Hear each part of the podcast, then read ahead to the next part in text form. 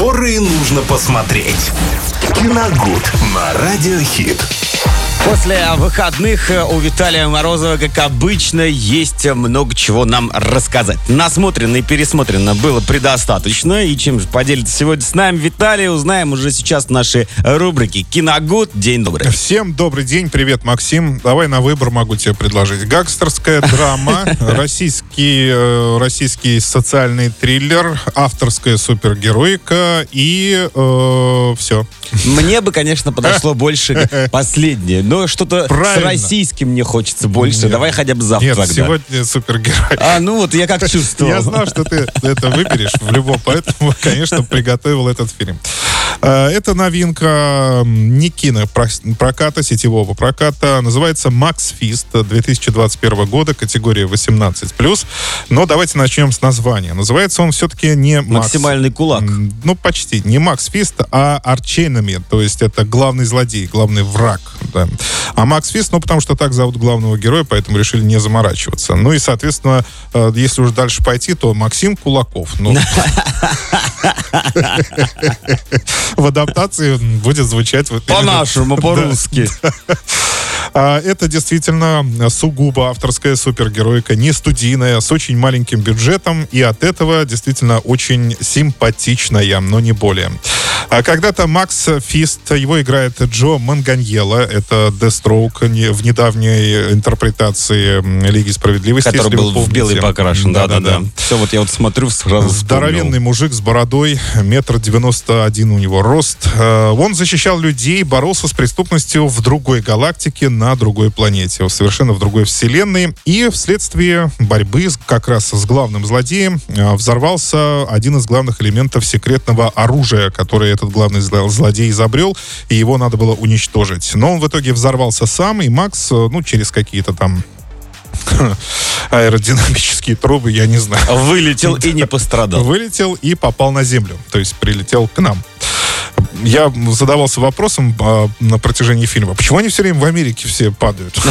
Почему у нас не упал? Там, ну, дальше такое легкое притяжение всех супергероев. Да. А, в общем, все его суперспособности, естественно, исчезли. Он это логично объясняет тем, что здесь очень грязная атмосфера и э, совершенно другое, как это сказать... Э, поле Земли. Поле Земли, да. То есть э, оно все нейтрализует его физическую... Э, точнее, все суперспособности. Но единственное, что у него осталось, это физическая выносливость. Поэтому, собственно, ему ничего не, оставал, не оставалось делать, как бродяжничать. Да нет, он бродяжничал и много пил, вследствие еще и полученной душевной травмы. А, травма, она была получена, но почему, давайте я говорить не буду, потому что это будет спойлер. Конечно, уже. не надо. Да. И однажды его находит местный репортер, э, паренек, который пишет для онлайн-издания, и Макс начинает изливать ему душу. Но не бесплатно, естественно, потому что тот покупает ему еду и выпивку, а тот ему, собственно, вываливает все вот эти гигабайты информации, накопленные в голове за все время проживания на другой планете и борьбы э, с, преступ... с тамошними преступниками. А потом э, у сестры этого репортера, у этого молодого человека, которая, чтобы выжить, собственно, ну, так скажем, работает на одного из, на, на один преступный элемент, э, прозвище которого менеджер, просто менеджер. Решили, не, видимо, не заморачиваться, просто назвали его менеджер. Но, опять же, давайте здесь немножко пофантазируем в переводе. То есть я считаю, что фильм, э, точнее, в этом фильме вот эти преступники, естественно, они там есть, они общаются, ну, на таком, э, скажем, пацанском языке, да, и э, давайте так представим, ну, Манагер пусть будет главный, главный, ну, не главный злодей, а один из преступных элементов, у него кличка Манагер. Так вот, э, она работает на него, и вследствие там одной рутинной вроде бы казалось операции э, погибает один из членов банды, она становится в этом замешанной, ну, естественно, Манагер решает ее убрать физически. Но э, и к ним на беду как раз э, повстречался на пути Макс Фист, он разметал, так скажем, преступников э, и понял, что, наверное, он, так сказать, бродил по земле. Вот почему он пил-то? Он не мог понять, что он тут делает. А, а тут, тут а озарение. Тут озарение, да. Он вроде как говорит, вот она моя миссия, я должен вам помочь, собственно, вас, спасти вас и сделать так, а, чтобы я думал, у вас вообще все было всех хорошо. преступников поймать, а он только им. А, да, ну и помочь, да. Э, ну и, собственно, вот с этого и начинаются их э, приключения. Конечно, в какой-то степени кино, ну, на мой взгляд, высмеивает супергеройский и именно эпик, да, то есть э, то, что мы привыкли смотреть на больших экранах или на малых экранах, как вот опять же, возвращаясь к Лиге Справедливости, то есть вот это, вот это все очень большое, такое очень масштабное, оно там вообще отсутствует полностью. Макс Фист это такой вот алкоголик, и если бы, вы знаете, если бы не вторая половина фильма, которая во многом доказывает его действительно супергероическое прошлое, то я бы мог, э, допустим, может быть, еще лучше даже понять этот фильм и лучше бы его оценить. Как то есть, будто точнее, бы он сумасшедший, выше, сам да, все выше это его оценить. То есть это обычный алкоголик, но, может быть, когда-то занимающийся очень активно спортом, и вдруг он, ну, вследствие какой-то травмы, вдруг он под, подумал, что он супергерой, и, собственно, начал вот это вот э, все фанта вот, фантазировать. А ведь рядом как раз-таки в чем ирония? То есть э, он рассказывает о супергероическом прошлом, а рядом происходят совершенно обыденные вещи. Торговля наркотиками, убийство, преступность. То есть все это соседствует рядом.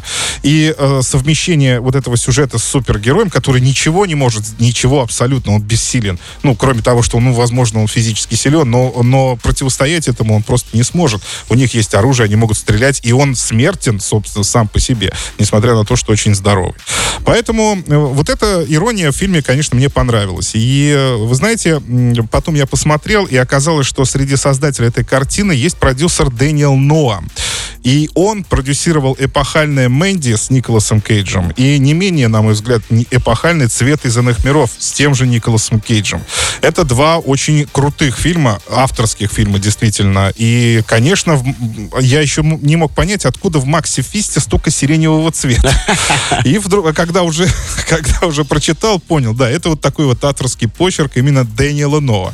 Поэтому, конечно, там будут э, несколько непло- неплохо снятых драк э, и достаточно жестоких, поэтому категория фильма 18+. Но не ждите от него какого-то э, действительно откровения по супергеройскому кино, потому что, на мой взгляд, в концовке сценарий начинает очень сильно сдавать. И если бы не общая атмосфера и, собственно, игра Манганьела, который здесь действительно хорош, я бы, может быть, даже и не взялся рассказывать об этом Но кино. после твоих всех слов это прям вот какой-то Хэнкок на минималках Что-то, с да, категории 18. Да, да, да, абсолютно верно. Но Хэнкок это Хэнкок. А здесь, э, здесь э, слабость сценария, особенно в концовке, она очень сильно подвела картину. Так бы до середины она, в общем-то, выглядела очень симпатично. Но потом как-то все очень сумбурно, очень отрывисто, нелинейно совершенно, и непонятно все-таки, что там в итоге произошло. Но если вы хотите, опять же говорю, если вы хотите просто отвлечься от вот такой масштабной супергеройки и посмотреть авторское кино, то добро пожаловать. Макс Фиста, 2021 год, категория 18+. Спасибо, Виталий далее, ну а мы продолжаем двигаться дальше, а вы не забывайте также нас смотреть на YouTube. Ленты, которые нужно посмотреть. Киногуд на Радиохит.